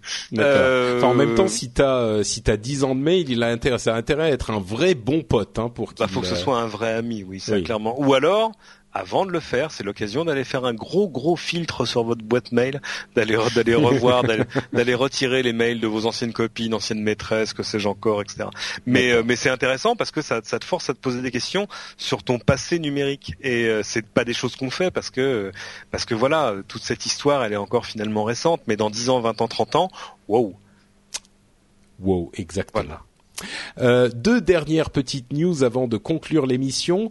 Euh, une décision de la cour euh, d'une cour de justice européenne, je ne me souviens plus laquelle exactement, rendrait sans doute possible, enfin, enfin, des licences de musique au niveau global européen. C'est-à-dire qu'aujourd'hui, quand une société comme Spotify, Deezer, Amazon, Apple veut négocier des contrats avec euh, un, un, label ou avec une société qui gère les droits de, euh, de, des artistes, elle est obligée de négocier dans chaque pays individuellement. Donc ça rend les choses immensément compliquées et, et extrêmement longues. Eh bien, il semblerait que euh, une, une, décision qui a euh, été rendue par euh, la Cour générale européenne, alors voilà, je vous livre le nom, pourrait rendre possible des euh, négociation de licence qui soit valide au niveau européen. Il y a une question de, euh, euh enfin, il y a plein de questions euh, légales qui rentrent en ligne de compte. Je vais vous passer les détails. mais bon, ça, ça serait une super bonne nouvelle on y arrive toujours, hein, on arrive à avoir des licences un petit peu partout, mais c'est pas forcément les mêmes partout. Ça prend beaucoup beaucoup plus de temps à négocier. Si c'était le cas, il, il serait tout à fait possible qu'on ait les services qu'obtiennent les Américains, peut-être pas exactement en même temps, mais en tout cas très très vite après. Bonne nouvelle, tout à fait. Il y, a, il y, a, des choses qui se sont montées là-dessus, c'est-à-dire que pendant longtemps, faire par exemple des applications autour de la musique, euh, tu vois, le jour où ils ont fait euh, Guitar Hero, il a fallu qu'ils aient négocié euh, quasiment chanson par chanson. Mhm. Et euh, aujourd'hui, il y a quand même, c'est plus facile parce que par exemple, tu peux plugger ton application sur Deezer exemple. Euh, C'est-à-dire que tout à coup, il y a une, une et Deezer a négocié les droits pour toi et voilà. Voilà, j'étais à Lille la semaine dernière chez Eura Technologies, une espèce de gigantesque pépinière à start-up absolument démente. Et euh, il y a 132 sociétés, bref. Et dans, dans le lot, il y a une petite agence qui développe des, des jeux, dont un jeu qui s'appelle Lali Lala. Alors il faut que tu chantes des trucs et que tu les fasses reconnaître à tes amis. Bah eux, ils n'ont pas eu besoin de négocier des droits, ils se sont juste plugués sur Deezer au travers de, de l'API, de l'interface de programmation de Deezer. Donc il y a des choses qui avancent de ce côté-là, mais évidemment, l'idée c'est quand même d'arriver à des sortes de licences globales. Je sais que c'est un gros mot, mais euh, mais euh, des choses qui fassent que voilà, il y a une sorte de guichet unique où tu dis voilà, pour mon application musicale, j'ai envie d'avoir le même catalogue que tout le monde et puis fait tout quoi. Voilà, donc signer là, ça va me coûter tant, ok, très bien. Enfin, simplifier les choses parce que le problème c'est que la, seule complexité des démarches qu'il faut entreprendre pour avoir accès au catalogue, c'est d'une longueur, d'une complexité et, du coup d'un coût euh, qui fait que ça ne met pas à portée de toutes les bourses quoi. Bon, espérons qu'effectivement les choses se précisent euh, à ce niveau-là. Dernière euh, petite news avec euh, quelque chose encore une fois d'un peu enthousiasmant euh, pour finir. J'ai découvert aujourd'hui que la direction générale des finances était sur Twitter. C'est incroyable, non? Non, mais en fait, on vit quand même dans un monde formidable, je trouve. Alors, c'est le compte. Pardon? On a vu trois papes, euh, c'est la moindre des choses de poursuivre dans ce sens-là. Exactement. C'est DGFIP underscore officiel euh, qui est présent sur Twitter. C'est la Direction générale des finances publiques. Franchement, moi je trouve ça. Euh, bah écoute, euh, pour le moment, ils répondent aux gens qui, qui, qui leur envoient des messages un petit peu amusés. Que euh, faites-vous sur Twitter? Alors moi, par exemple, euh, c'est Corben qui euh, qui, qui l'a signalé. Il disait et là, je découvre que le Trésor public est sur Twitter et ça, c'est cool. Et il met un lien vers eux. tu peux enfin les suivre. Exactement. DGFIP dit euh, merci Corben, on débute, c'est pas évident, mais on fait, mais on fait au mieux. Moi, je dis plutôt cool comme initiative. Donc, si vous avez, si on a des questions sur notre déclaration d'impôt, déclaration d'impôt, vous répondez. Et euh, là, ils répondent euh, avec pas mal d'humour. Non, c'est un outil d'info, pas une hotline de résolution de problèmes et de situations perso. Euh, smiley, hashtag j'ai une vie, hashtag j'ai une vie moi aussi. Des, des smileys et des hashtags, mon dieu, mais, mais qui sont Non mais franchement, c'est pas formidable non, mais, Au moins, ils pourront te donner l'adresse de ton hôtel des impôts le plus proche euh, pour que tu ailles les voir. Mais tu sais, pour, pour vous, la France avance. Hein. J'ai reçu aujourd'hui un communiqué de presse qui m'annonçait que l'assurance maladie avait maintenant des applications mobiles. Oui, j'ai reçu ça il y a la semaine dernière. pour avoir ton compte euh, direct de l'assurance maladie sur ton smartphone. Tout à fait. Amélie.fr. Mais c'est c'est très très bien. Elle est pas belle, pour Dieu sait, Dieu sait qu'on se plaint, enfin que je me plains en tout cas dans cette émission régulièrement que normal, la Patrick, France tu es soit. Tu es français, c'est normal. Non, mais en, en l'occurrence, je me plains que la France n'est pas, euh, n'est pas, ou en tout cas que les instances gouvernementales et les administrations ne sont pas au fait de la chose technologique. Et ben là, en l'occurrence, je leur rends justice. Euh, On a, on a des exemples qui nous prouvent le contraire. Donc, je, je voilà, je, je tenais à, à, à en parler et à le signaler pour les en féliciter. C'est-à-dire, Quand ça va bien, faut le dire aussi. Exactement, voilà. Et quand c'est terminé, il faut le dire également, euh, nous arrivons donc à la fin de cette émission qui a été euh, délicieuse, je dirais, euh, grâce à vous deux surtout, chers camarades. Et avant donc de nous quitter, j'aimerais que vous nous disiez et que vous disiez surtout à nos auditeurs, parce que moi je le sais déjà, où on peut vous retrouver quand euh, vous n'êtes pas en train de m'accompagner dans le rendez-vous tech. Euh, en commençant par Cédric, que fais-tu sur Internet et ailleurs en ce moment? Que fais-tu sur Internet? Mais je ne peux pas tout te dire, vieux dégoûtant. Euh, mais euh, euh, je suis Cédric sur Twitter. Euh, vous pouvez me suivre sur Facebook, mais ça a un peu moins d'intérêt à mon avis. Oh, quoique. Euh, surtout que maintenant, il y a maintenant qu'il y a Buffer qui te permet de poster partout en même temps, c'est un peu la même chose. Buffer, attends, c'est quoi Buffer? Ah, ah, Buffer, tu vas sur bufferapp.com, tu y connectes tous tes comptes sociaux, euh, même ad.net, pas encore Google+, mais il paraît que ce n'est qu'une question de semaine. Mhm. Et, euh, et tout à coup, tu vas pouvoir te créer un buffer de posts. hein. Tous les trucs rigolos que tu as Ah. envie de forwarder, etc., plutôt que d'en forwarder 5 à la suite en 5 minutes quand tu lis des trucs le matin, tu vas les mettre dans ton buffer et il va les poster au Ah, fil, mais au, fil- ça, oui, effectivement. fil de la journée et de la semaine. Donc tu vas un Mm. peu espacer tes posts, ce qui est, ce qui est plutôt pas mal. Il y a en plus tout un truc derrière pour savoir combien de gens ont lu, combien de gens ont cliqué, combien tout ça, tout ça. Et puis surtout, tu vas poster en une seule fois sur tous tes réseaux sociaux, avec ou sans lien, avec ou sans image, etc. C'est, c'est, c'est vachement bien fait. Ah, mais ça, il y avait- y, avait déjà Hootsuite euh, qui permettait de faire plus Euh, ou moins oui, mais- j'ai jamais essayé Hootsuite, mais il paraît qu'Hootsuite fait ça très bien et poste sur Google Plus en plus, qui m'énerve assez prodigieusement. Bref, euh, Ah non, donc voilà. pas sur Google+. Bon, bref, vas-y, pardon, continue. Bon, autant pour moi. Donc, euh, donc Cédric sur Twitter et puis sinon, euh, vous, vous avez- si sur Facebook, il y a quand même un truc vachement intéressant. C'est la page de plein écran où vous pouvez retrouver les émissions en, en streaming. Mais, Euh, bah oui, mais oui, c'est- mais tout à c'est fait. énorme, c'est énorme. C'est Mais vous, fantastique. vous, vous pouvez aussi le regarder à la télévision, euh, 13h10 le dimanche, première diffusion, puis c'est multi- multidiffusé toute la semaine. Voilà, voilà. Magnifique, merci Cédric. Euh, Mademoiselle Corvisier, qu'en est-il de votre présence euh, internetienne? Eh bien, moi déjà, avant toute chose, c'est sur gizmodo.fr, donc euh, où j'écris à longueur de semaine avec grand plaisir. Sur Twitter, donc euh, arrobas Flo Corvisier, donc appelez-moi Flo, ce sera plus simple. Et aussi sur un podcast hebdomadaire qui s'appelle Chronique de Geek. Voilà. Qui est disponible où, Chronique de Geek? Alors sur lepoint.fr et gizmodo.fr. Magnifique. Merci Flo, euh, puisque maintenant je- j'ai compris. Euh, et on va aussi remercier les auditeurs et leur les inviter à passer sur nowatch.net pour commenter cet épisode et pour retrouver euh, des liens intéressants vers tout plein d'autres choses. Il y a aussi les, les nouvelles un petit peu tristounes que vous pourrez lire euh, pour nowatch.net, mais ça vous avez sans doute déjà lu, j'imagine, j'espère. Euh, mais bon, le, le, le show must go on et il go on. Il go on d'ailleurs euh, dans deux semaines avec un nouvel épisode du Rendez-vous Tech dont j'espère que vous serez, euh, que vous l'apprécierez et on vous entendra en tout cas euh, dans les commentaires. Et voilà, c'est la fin de l'émission. Merci à tous et grosses bises. À dans deux semaines. Ciao ciao.